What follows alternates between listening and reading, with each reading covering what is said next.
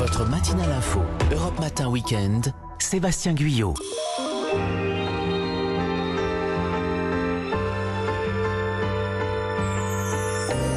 Les balades comme chaque semaine avec Vanessa Za et Olivier Pouls. Bonjour Vanessa. Bonjour, bonjour à tous. Bonjour Olivier. En pleine forme à ce en oui. lendemain de, de Noël. Ah bah hein. oui. On n'a pas trop mangé, pas trop bu. vous le Comme connaissez des- Frais comme des gardons. Frais, dispo. Ce matin, Vanessa, on part dans le Grand Est et on va se poser en Moselle. Et même sur la Moselle. Voilà, on vous emmène avec Olivier à Metz. Alors, qu'est-ce qu'elle a de particulier, cette ville? Euh, Eh bien, elle a été à la fois une ville de marchands, une ville de garnison, entre autres, mais surtout une capitale euh, religieuse. Figurez-vous qu'il y avait quand même 77 églises. Alors, c'est pour ça que quand vous vous promenez dans les ruelles et les rues de Metz, euh, vous voyez maintenant une cinquantaine d'églises à peu près.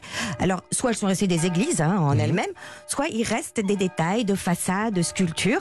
Euh, mais en revanche, il y en a une qui est belle et bien là à 100% et depuis 800 ans cette année. Elle est magnifique, c'est la cathédrale Saint-Étienne. Exactement. Euh, L'une des plus hautes de France, juste Ouais. après Beauvais et Amiens. Un petit peu moins qu'Amiens, c'est-à-dire 42 mètres. Alors, les spécialistes disent un demi-pouce. et alors, vous allez voir, quand vous rentrez dedans, il y a une sensation de, de grandeur qui est décuplée euh, grâce aux perspectives, aux voûtes, aux arcs brisés euh, qui relient les murs pour aller jusqu'au sol. On sait bien que quand on porte une chemise avec des rayures euh, verticales, on paraît plus élancé que Ouais, euh, des chemises des, des- des rayures verticales. horizontales. Ouais, Moi, je mets des d'accord. carreaux. D'accord. Bon, bah alors, vous êtes foutus, les garçons. Et donc, c'est ce qui fait cet effet waouh quand on rentre. Et puis, haute particularité, euh, et c'est à ça qu'on doit, elle doit son surnom, c'est la lanterne du bon Dieu.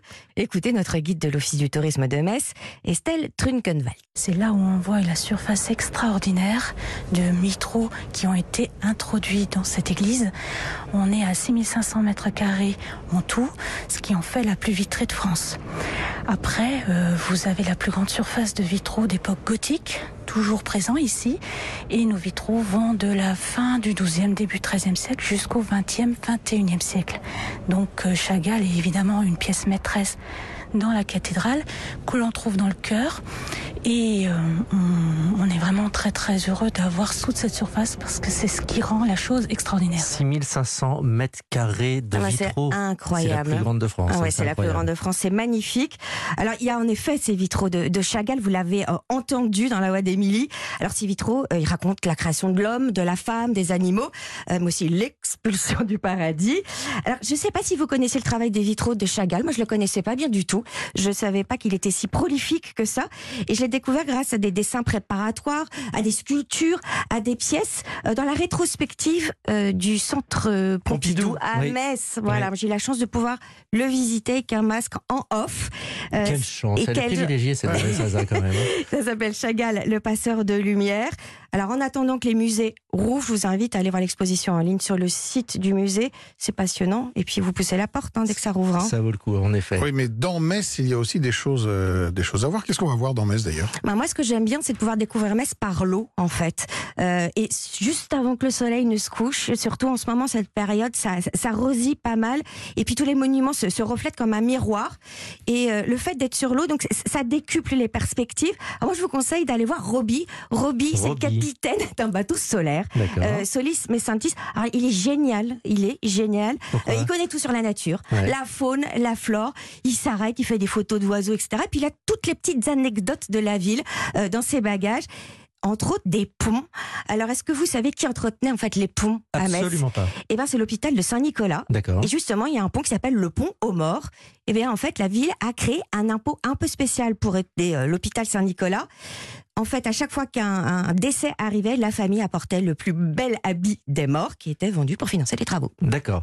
Euh, où est-ce qu'on se pose à Metz? Une petite ben, adresse d'hôtel? Ah Ouais, euh, historique. En plus, la citadelle, c'est l'ancien magasin aux vivres désormais du roi. Ça a été complètement restauré par euh, MG Galerie.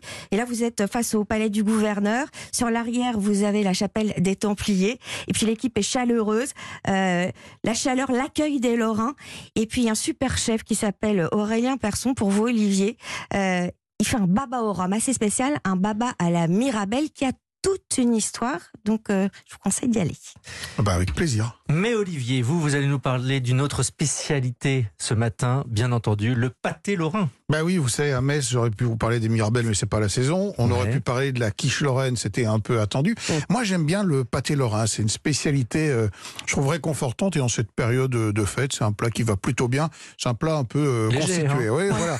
Alors, un plat qui, qui nous, qui nous vient du Moyen Âge. On en trouve d'ailleurs la, la première trace écrite, la première recette dans le Vivandier, le fameux ouvrage de Taïwan euh, rédigé en 1392, où on a déjà donc cette première mention de ce pâté lorrain, qui est un pâté constitué euh, de viande de porc et de viande de veau, le tout emballé dans une belle pâte feuilletée. Alors l'origine c'était pas une pâte feuilletée, mais l'évolution a fait qu'aujourd'hui on, on privilégie la pâte feuilletée qui est plus élégante, plus légère.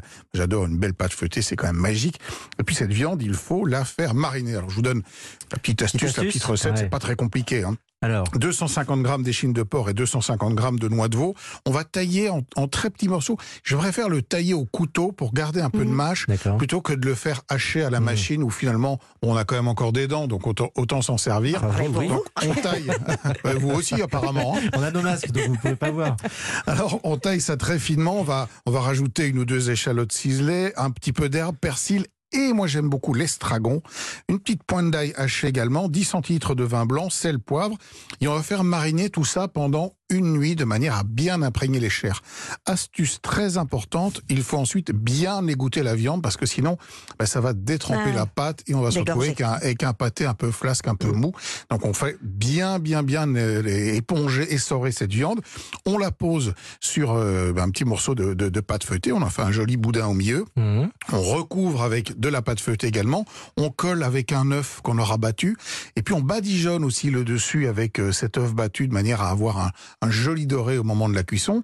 On fait une petite cheminée au-dessus pour permettre justement à l'humidité de s'évacuer et d'avoir un pâté qui va rester croustillant. C'est malin. Et puis on enfourne ça pendant euh, 20-25 minutes dans un four à 180 degrés. On déguste chaud avec une petite salade et un vin de Moselle, pourquoi pas. Et bah c'est très bien au lendemain des fêtes pour euh, ce midi ou ce dimanche Oui, c'est pas complètement détox, mais enfin bon, c'est sympa quand même. hein. on fera Oh, y en ça, a la, on fera ça la semaine prochaine. Merci à vous, mon cher Olivier Pouls. Merci Vanessa Zah pour cette euh, balade en Moselle. Vous vouliez ajouter Vanessa Bah non, on se retrouve demain. Bah on se retrouve demain. bien entendu euh, demain. Et en plus, on a appris plein de choses avec vous, des dates historiques, le patrimoine, les dates là. C'est 1392 Ah, le, le le pâté je Laurent. vous, je vous en, je- alors le pâté lorrain, c'est en tout cas la première mention écrite dans un livre de cuisine. Le Vivandier, 1392. 1392 et la cathédrale Saint-Étienne 800 ans. 1220. Merci à vous et à demain.